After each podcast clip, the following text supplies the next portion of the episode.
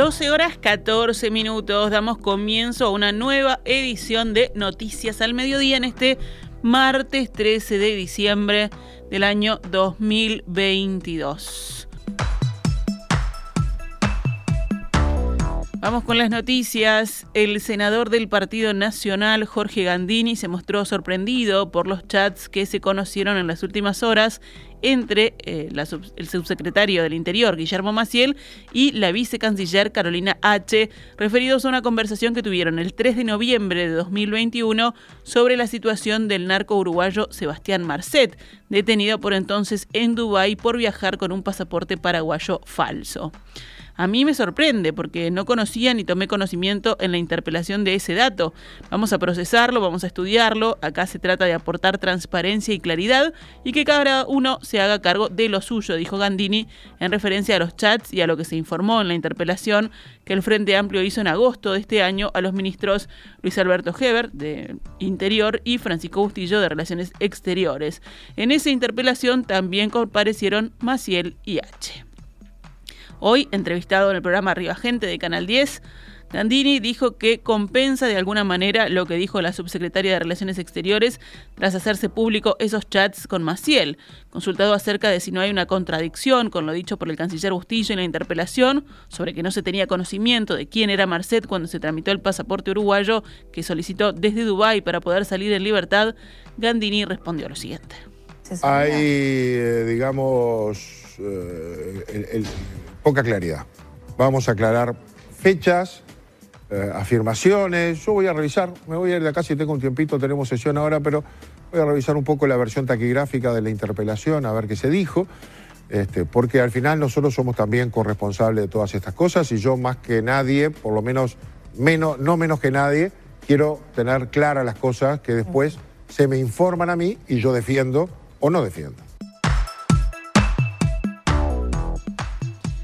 En Uruguay se reporta una suba de casos de enfermedades por la bacteria Streptococcus pyogenes, que produce, por ejemplo, faringitis o escarlatina. En ese marco, el Ministerio de Salud Pública exhortó ayer a la población a estar atento a los síntomas, consultar oportunamente al prestador de salud y tomar medidas de prevención recomendadas.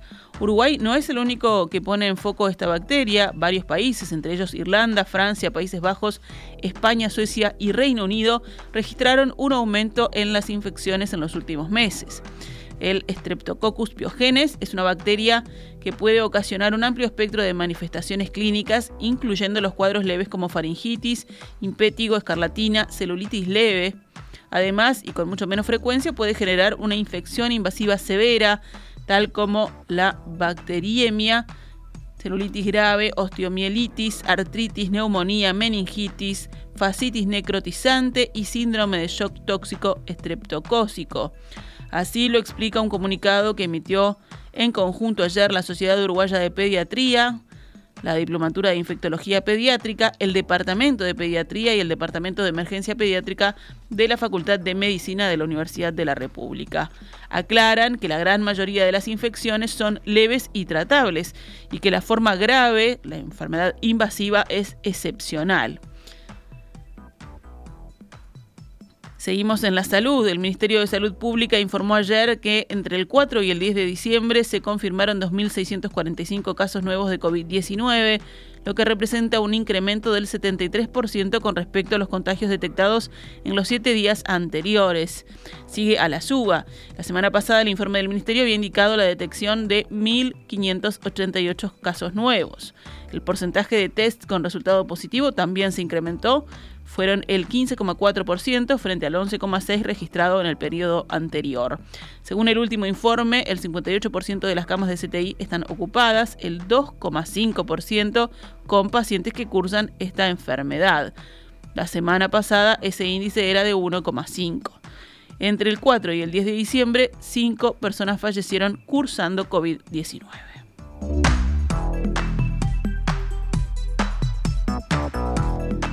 Seguimos adelante con más información. Quedó inaugurado ayer el nuevo viaducto sobre la rambla portuaria que facilita la movilidad en la zona. De ahora en adelante el tránsito liviano se realiza en altura, mientras que a nivel del suelo se produce la entrada y salida de la terminal, tanto de los camiones como del futuro ferrocarril central que transportará la celulosa producida en la segunda planta de UPM.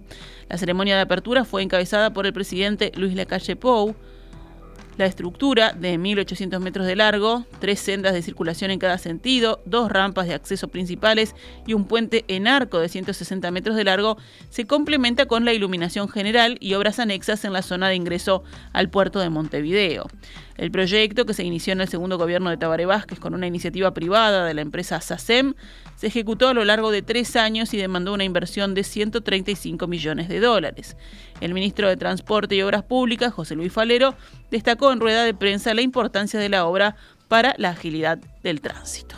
Bueno, va a haber un antes y un después en el acceso oeste a la ciudad de Montevideo y al puerto de Montevideo, ¿verdad? Porque esta obra eh, brinda varias soluciones, ¿verdad? Eh, es un viaducto de 1800 metros que va a permitir que durante esos 1800 metros no tengamos interferencia. Eso lo que hace es agilita la movilidad del tránsito sin este, eh, intervenciones de otras calles que se puedan cruzar. Y a su vez también este, ordena el ingreso norte al puerto de Montevideo para el cual los camiones van a poder ingresar al puerto por debajo del viaducto y eso también genera un cambio importante de ese conflicto que se da muchas veces entre el vehículo pesado y el vehículo liviano. Cambiamos de tema. Mario Paniza, el CEO de la empresa Vertical Skies, deslindó cualquier responsabilidad suya o de la compañía en el eventual seguimiento y elaboración de fichas sobre los senadores frente amplistas Mario Vergara y Charles Carrera.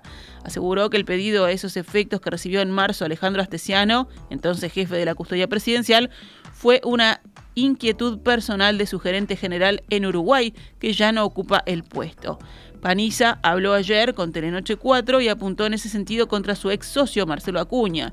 Fue un pedido que le hicieron y lo hizo de forma totalmente independiente a la empresa.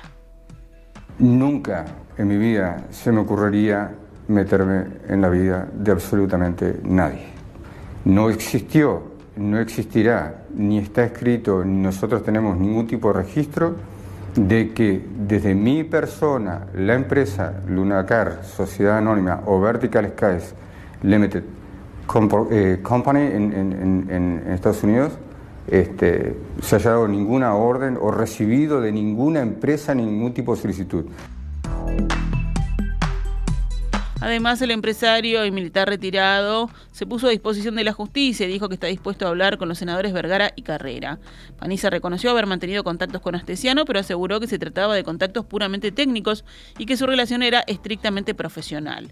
El empresario aseguró que la firma que dirige nunca tuvo favoritismos en sus negocios con el Estado y que siempre ganó legítimamente las licitaciones que obtuvo en este periodo. También que el caso le ha ocasionado un daño a la empresa que inevitablemente la llevará al cierre. Según concluyó, las puertas se cerraron y se cerrarán por décadas.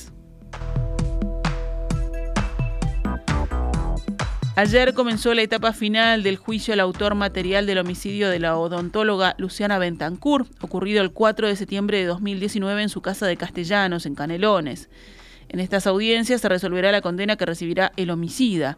La fiscal Silvana Mastroianni solicitó a la justicia que imponga la pena máxima de 30 años de cárcel. Es el autor material del crimen, dijo la fiscal, que pide 30 años por la gravedad del delito y la brutalidad con que se cometió. También en esta etapa del juicio se resolverá la situación del cómplice del asesino, una persona que fue declarada inimputable tras realizar pericias psiquiátricas y para quien la fiscal solicitó internación, según explicó Mastroianni. Por este caso ya hay dos personas imputadas y condenadas en un proceso judicial simplificado.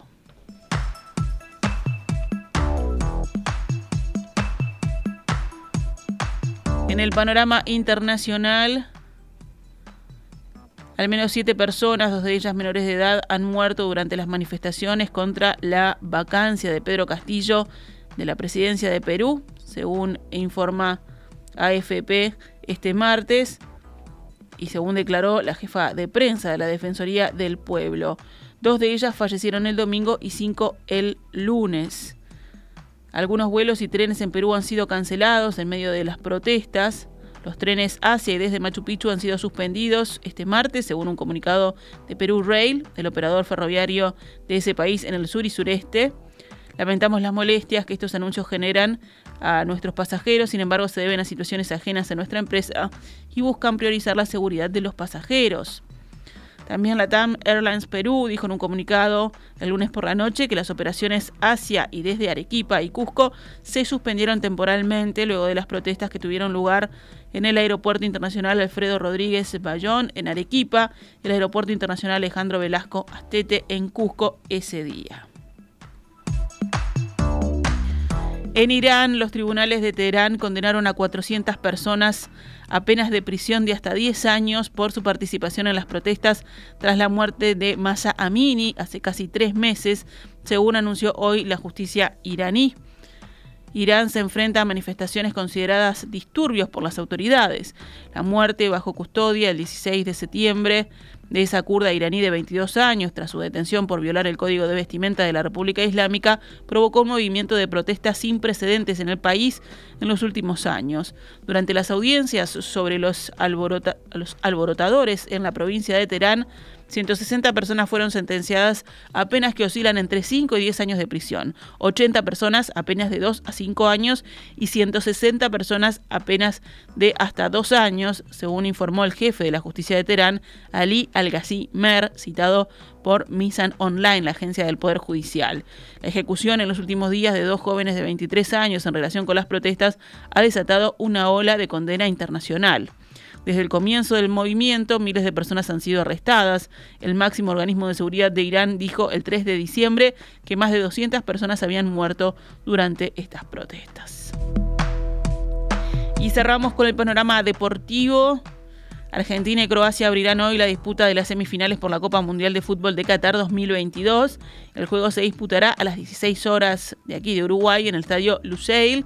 Mañana, en tanto, a la misma hora se enfrentarán por la otra llave semifinal el campeón vigente, Francia, con la revelación del torneo que es Marruecos. Este partido se llevará a cabo en el estadio Al Bayt de la localidad de Jor. Los perdedores deberán disputar el partido por el tercer y cuarto puesto, que será el próximo sábado este partido en el Estadio Califa de Doha. Y los ganadores, en tanto, se enfrentarán el domingo en la gran final del torneo en el Estadio de Lusail. Esta es Radio Mundo 1170 AM. ¡Viva la radio!